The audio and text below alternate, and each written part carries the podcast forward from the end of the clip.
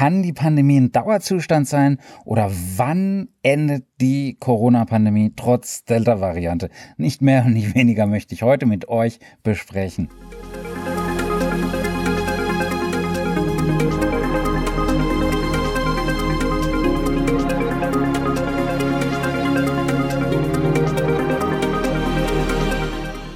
Herzlich willkommen bei Revolution Pharmacy. Mein Name ist Reuter, Jan Reuter. Und wenn du mir ein Abo schenkst, darfst du natürlich Jan zu mir sagen. Nun, ja, ernstes Thema. Wir sind mittendrin im Sommer. Es haben schon teilweise die Ferien begonnen. Und jetzt die Frage, haben wir den gleichen Sommer wie im letzten Jahr? Ist er genauso entspannt? Ist er vielleicht etwas zulässig? Nehmen wir es zu ernst? Ja oder nein? Was ist gut, was ist böse? Das besprechen wir heute.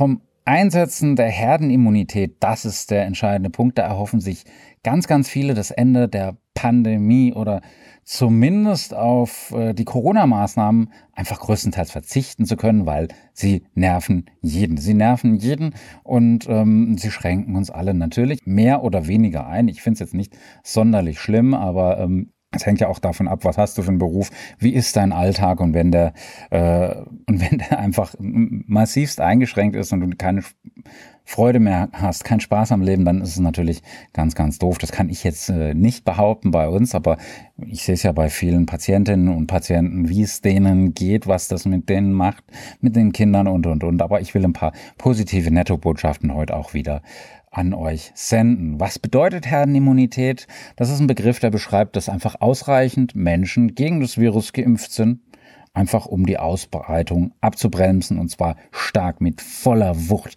auszubremsen. Herdenimmunität ist also das Ziel, was wir uns äh, aus der Wissenschaft eben auf die Fahne schreiben. Wir sehen, dass die Fallzahlen in Deutschland in den letzten Monaten und Wochen deutlich, wirklich stark Richtung Null tendieren. Die sind stark gefallen. Und das Robert-Koch-Institut hat jetzt äh, so eine Sieben-Tage-Inzidenz von ja, vielleicht fünf, knapp unter fünf in den letzten Tagen ähm, uns gezeigt. Aber die Zahlen steigen schon wieder nach und nach an. Das heißt, äh, wenn wir bei fünf sind, dann sind das ähm, fünf Menschen, die sich pro 100.000 Einwohner innerhalb von einer Woche neu anstecken, das ist nicht wirklich viel. Das ist nicht wirklich viel. Ähm, wenn wir den Trend jetzt beibehalten können, dass es trotzdem der lange, übergeordnete, langfristige Trend noch weiter nach unten geht, dann äh, ist natürlich toll. Aber mit Blick auf die Delta-Variante, da wächst bei mir schon die Sorge vor einer vierten Welle. Und mit den Medizinern, mit denen ich im Austausch bin, aller Couleur, die äh, sagen auch, äh, ja, Delta ist vielleicht noch relativ harmlos, aber es wird noch weitere Varianten geben und Dementsprechend ist die Herdenimmunität umso wichtiger. Das heißt, wir brauchen eine hohe Impfquote und im Idealfall die Herdenimmunität werden wir sie erreichen. Hm, das äh, könnte zumindest dann eben diese vierte oder vielleicht auch die fünfte Welle ein dämmen, einschränken. Wir haben äh, vor 100 Jahren bei der spanischen Grippe, vor mehr als 100 Jahren, haben wir zumindest drei Wellen gehabt, die waren noch verheerender. Die Leute sind viel, viel mehr gereist. Es gab natürlich nicht so diese Einschränkung. Und äh, es war auch noch Krieg, also die Leute waren ausgezerrt, man kann es nicht so wirklich miteinander vergleichen, aber nach der dritten waren eh schon dann der ganzen Weltbevölkerung so ziemlich der Gar ausgemacht. Und das soll hier nicht passieren. Über 25 bis 50 Millionen Tote, man weiß es nicht so genau äh, in den Nachkriegswirren, aber ähm, in diese Richtung wollen wir nicht. Die Delta-Variante, die wird auch über den Sommer in Deutschland die Oberhand gewinnen. Ähm, das ist eher eine Frage von Wochen und Monaten. Das hat zumindest Jens Spahn gesagt auf der Bundespressekonferenz vor einer Woche, zusammen mit äh, dem RKI-Chef Lothar Wieler. Und es macht bei der Ausbreitung aber einen Unterschied, wie hoch die gesamte Zahl der Ansteckungen ist und wie hoch gleichzeitig die Impfquote auf der anderen Seite ist. Und es haben tatsächlich auch äh, letzte Woche, die fünf, vorletzte Woche, die fünf norddeutschen Bundesländer Hamburg, Bremen, Niedersachsen, MacPom und Schleswig-Holstein die Herdenimmunität tatsächlich als Ziel ausgerufen, um einfach auf erneute Schließungen verzichten zu können, weil diese Schließungen sind ja auch das, was uns so ganz gewaltig äh, psychisch nervt, aber uns auch ganz, ganz viel Geld, unsere Arbeit, unseren Lohn äh, kostet uns um den bringt. Ja. Und selbst Karl Lauterbach hat im, mit dem Verweis auf Israel dann eben getwittert, wo die Fallzahlen steigen, die steigen wieder, weil obwohl, obwohl hier vergleichsweise eine hohe Impfquote ist, wir brauchen echte Normalität und die kommt nur mit einer sehr hohen Impfquote. Und die Kampagne äh, der Überzeugung muss jetzt vorbereitet werden. Und da sage ich jetzt mal hier, äh, lieber Pfarrers äh, Töchter und, und, und, und, und Brüder und an alle hier draußen, das geht nicht mit David Hasselhoff. Das ist wirklich einfach plump und peinlich. Ähm, also da kannst du wirklich, das kannst du dir nicht ausdenken. Du kannst es dir nicht ausdenken. Ähm, das äh, muss anders gehen. Es dürfen aber auch nicht so Bilder wie in England in den Fußballstadien oder eben wie in Budapest. Sowas möchte ich nicht sehen. Das ist nicht klug. Du siehst da die gleichen Fans. Ich freue mich, wenn es da einen tollen Sound ist beim Fußball. Aber warum macht man das dann auch nicht bei den Künstlern? Aber das ist jetzt müßig, das zu diskutieren. Aber dass da eben diese, dieses äh, Virusgeschehen wieder massivst angefacht wird, wenn 1911 Schotten zurück, zurückkehren, die eben diese Delta-Variante jetzt in Schottland verteilen. Das ist eine absolute Katastrophe. Das ist so, als würde die panafrikanische Löwengewerkschaft behaupten, dass den äh, Gnus und den Antilopen beim Verzehr äh, kein Schaden zugefügt würde absoluter Humbug und ich kann es einfach nicht verstehen. Ähm, als Fachmann, aber auch einfach so als äh, fürsorgender Vater oder einfach als, als, als Fußballfan. Natürlich äh, möchte ich auch gern wieder ins Stadion können und da abfeiern, aber wir sind noch nicht so weit. Wir sind einfach noch nicht so weit. Die Frage ist, ist das Ziel der Herdenimmunität überhaupt erreichbar? Und wenn ja, ist es überhaupt noch rechtzeitig erreichbar? Weil hier gibt's wichtige Fragen und Antworten. Ähm, wo stehen wir denn in Deutschland jetzt beim Impfen? Wo stehen wir? Inzwischen haben rund 44 Millionen Menschen, das sind 55,6 Prozent der Gesamtbevölkerung, mindestens die erste Impfung bekommen. Ähm, das wissen wir im vollen Schutz. Äh, Dazu braucht man die zweite Spritze, wenn wir jetzt nicht gerade moderner gespritzt bekommen haben. Und den haben demnach äh, nun 31 Millionen Menschen oder knapp 38 Prozent aller Bürger. Das ist schon mal ein Brett, aber wir brauchen natürlich äh, viel, viel, viel, viel mehr. Und wenn ich jetzt sehe, dass dann äh, die Impfzentren nach und nach geschlossen werden, wird mir schon so ein bisschen mulmig. Ähm, wir haben auch weit über 300.000 Kinder und Jugendliche im Alter zwischen 12 und 18 Jahren, die eine Impfung erhalten haben. Das sind mm, mehr als drei Prozent, das ist gut, aber immer noch ähm, aus äh, ja, pandemischer Sicht viel zu wenig, viel zu wenig. Was brauche ich jetzt für eine Impfquote für die Herdenimmunität? Und da gibt es keine allgemeingültige Antwort. Und ähm, da gibt es verschiedene Forscher, die sagen dann, naja, es ist schlicht nicht möglich, die Zahl zu benennen. Es ist schlicht nicht möglich. Es braucht äh, die den R-Wert, also diese Basisreproduktionszahl der Delta-Variante und die ist bis jetzt einfach nicht bekannt. Und die Zahl gibt einfach an, wie viele Menschen ein Infizierter im Schnitt ansteckt, wenn jetzt keine Maßnahmen aktiv sind und niemand immun ist. Und die liegt beim Wildtyp bei drei. Das bedeutet, was äh, für die Herdenimmunität oder das für die Herdenimmunität mit dem Typ mindestens zwei von drei Menschen geimpft sein müssen. Und das ist äh, ein Punkt, wo wir noch nicht ganz angekommen sind. Deswegen gilt es auch kräftig, hier bitte weiterhin eure Impftermine auch wahrzunehmen, wenn ihr die habt. Das heißt, der R-Wert, der würde dann auch ohne Maßnahmen unter 1 bleiben. Das heißt, die Neuinfektionen, die würden dann nicht mehr weiter ansteigen, was es der absolute Wunsch ist, mein absolutes Wunschziel. Die würden zurückgehen und mit der Ausbreitung der ja, viel ansteckenderen Delta-Variante dürfte der R-Wert und die benötigte Impfquote aber schon höher liegen und nicht nur ein bisschen, sondern deutlich höher. Da bräuchte man tatsächlich eine Impfquote von 85 bis 90 Prozent und deswegen ist Delta eben nicht äh, in wenigen Wochen einfach so vorbei. Die Frage ist, steht dafür genügend Impfstoff bereit? Steht dafür wirklich genügend Impfstoff bereit? Ähm, das ist wirklich noch nicht in ausreichenden Mengen verfügbar. Ich sehe es bei uns in der Apotheke, was da hier die Liefermengen zusammengestrichen werden, wenn dann die Arztpraxen wieder aufheulen. Zu Recht, zu Recht, ähm, weil ähm, einfach nicht das ankommt, was äh, bestellt wird. Und da haben wir eben diese Verteiler. Das heißt, wir müssen irgendwie die Bevölkerung rechtzeitig vom Herbst durchimpfen, aber die äh, Lieferprognosen vom BMG, die reichen bis Ende Juli und da gibt's große, große Unsicherheiten. Wenn ich jetzt an BioNTech und Pfizer denke, also das, was auch äh, die Jugendlichen zwischen 12 und 18, wo es eine Zulassung gibt, ähm, da kommen jetzt im Juli weit weniger Dosen als im Juni und zwar drei statt fünf Millionen Dosen. Also das ist drei, drei Fünftel nur. Also nicht wirklich viel. Das ist das einzigste zugelassene Vakzin eben für die Impfung von Kindern und Jugendlichen und dementsprechend auch wichtig, weil dann schon im August teilweise schon wieder die Schule losgeht, bei uns hier unten dann irgendwann im September, weiß ich gar nicht so genau wann, aber nichtsdestotrotz, also bis dahin ist natürlich auch nicht mehr so viel Zeit. Moderna wird dann im Juli öffentlich nur rund 730.000 Dosen so roundabout liefern und erst im August dann die Liefermengen so hochfahren, dass man es auch spürt. Und auch der Hersteller hat eine Zulassung für die Impfung von jüngeren Menschen beantragt. Die steht aber noch aus. Die steht noch aus. Und die Liefermengen von Johnson Johnson und AstraZeneca, die sind noch unsicher. Und die werden in der Prognose vom BMG, also vom Gesundheitsministerium, in Klammern aufgeführt. Ja, Jens Spahn bekräftigt zwar, dass, äh, dass mit den zu erwartenden Lieferungen bis Ende Juli allen Erwachsenen eine erste Impfung angeboten werden könne, aber er bleibt da ganz konkret im Konjunktiv. Und allen 12- bis 18-Jährigen bis Ende August. Ich bin da nicht ganz so optimistisch. Bis zumindest alle Erwachsenen eine zweite Impfung erhalten haben, da dürfte es schon bis in den Oktober dauern, also bis in den Herbst hinein und eventuell mitten hinein in die vierte Welle.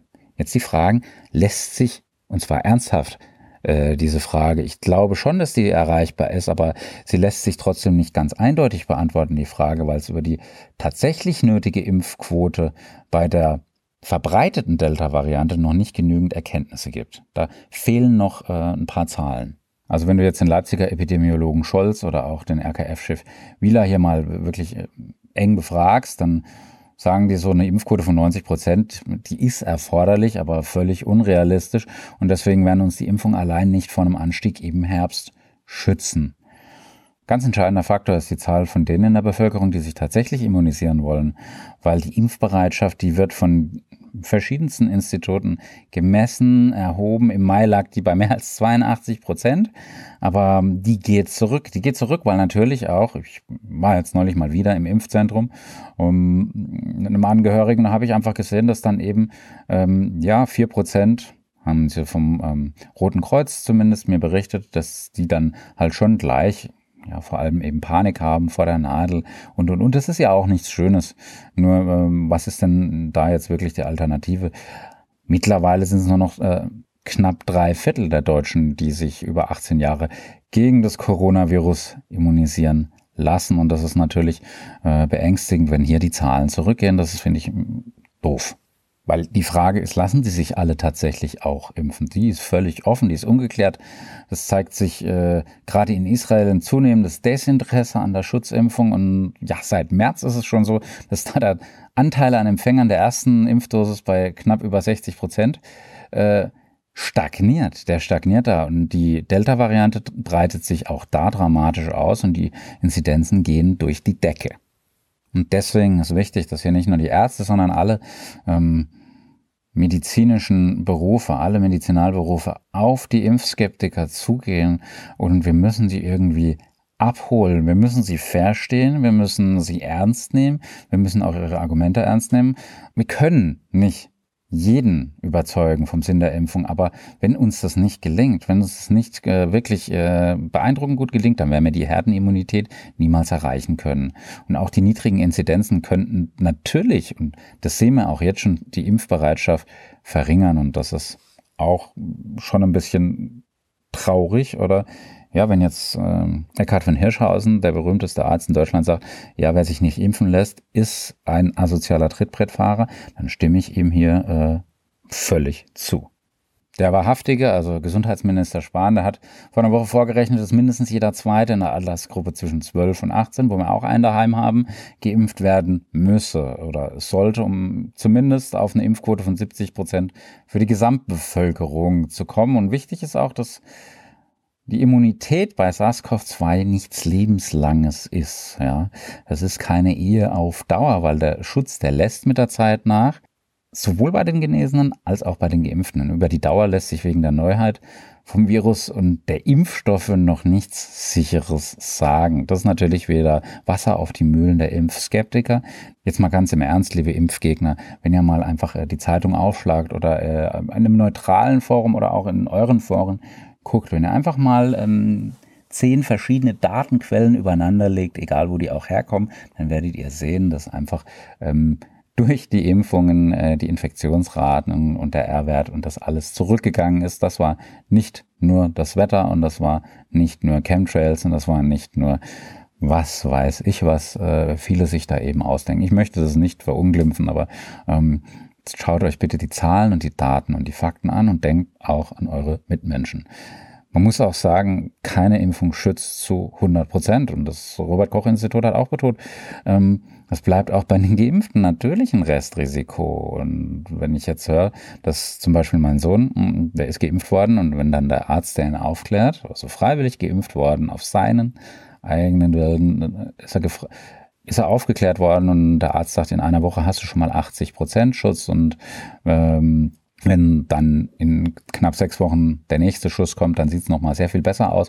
Das ist ermutigend und schön zu sehen, wenn dann äh, Jugendliche hier sich äh, ja, feiern, High Five machen und sich freuen, dass sich einfach freuen, dass dann irgendwann mal wieder Normalität kommt und sagen, hey, äh, ich mache das nicht nur für mich, ich mache das auch äh, für alle anderen, für meine Eltern, für meine Mitschüler, für meine Großeltern, für meine Geschwister und, und, und. Ich will wieder Fußball spielen können.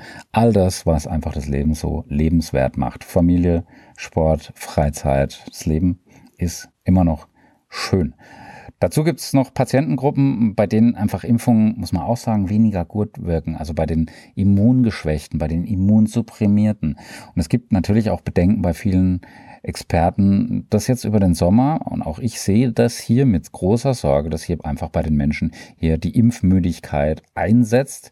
Auch bei den Menschen, die eigentlich immunisiert werden könnten und sollten. Jetzt die Frage, kann die Pandemie ein Dauerzustand bleiben? Im Moment sieht es nicht danach aus. Im Moment sieht es nicht danach aus. Ähm, ich glaube auf lange Sicht, ähm, dass das Virus sich wie altbekannte Erkältungs-Coronaviren verhalten wird. Auf lange Sicht. Aber das, die vierte Welle wird wahrscheinlich kommen und in den kommenden zwei bis vier Jahren gibt es dann den ein oder anderen Übergangszustand. Äh, werden wir wieder zurückfallen in den Lockdown? Ich weiß es nicht. Je mehr sich impfen lassen, ähm, mit allen Vorbehalten, mit allen ähm, ja, Pros und Kontras, aber je höher die Impfquote sein wird, umso schneller kommen wir einfach hier aus dieser verdammten Scheiße, sorry dafür, kommen wir aus dieser verdammten Scheiße raus, weil das Virus, das wird die Impflücken nutzen. Es wird jede Lücke nutzen. Mind the Gap, äh, kennt er aus der U-Bahn vielleicht. Also da sollten wir es nicht reinlassen. Und das ist mir ganz, ganz wichtig. Das waren jetzt hier ganz pathetische Worte, aber mir ist einfach wichtig, dass die Pandemie kein Dauerzustand bleibt. Dir auch, jeder, der zuhört, ob du jetzt Impffreund bist oder Impfgegner, ähm, keiner möchte, dass die Pandemie auch nur einen Tag länger äh, hier ist als irgendwie nötig und äh, Dementsprechend bleibt gesund, bleibt vernünftig, haltet Abstand, haltet euch weiter an die Regeln und äh, das Leben ist schön, macht's Beste draus, bleibt sportlich. Am anderen Ende war der Jan. Ich freue mich über euer Abo. Love, Peace. Bye.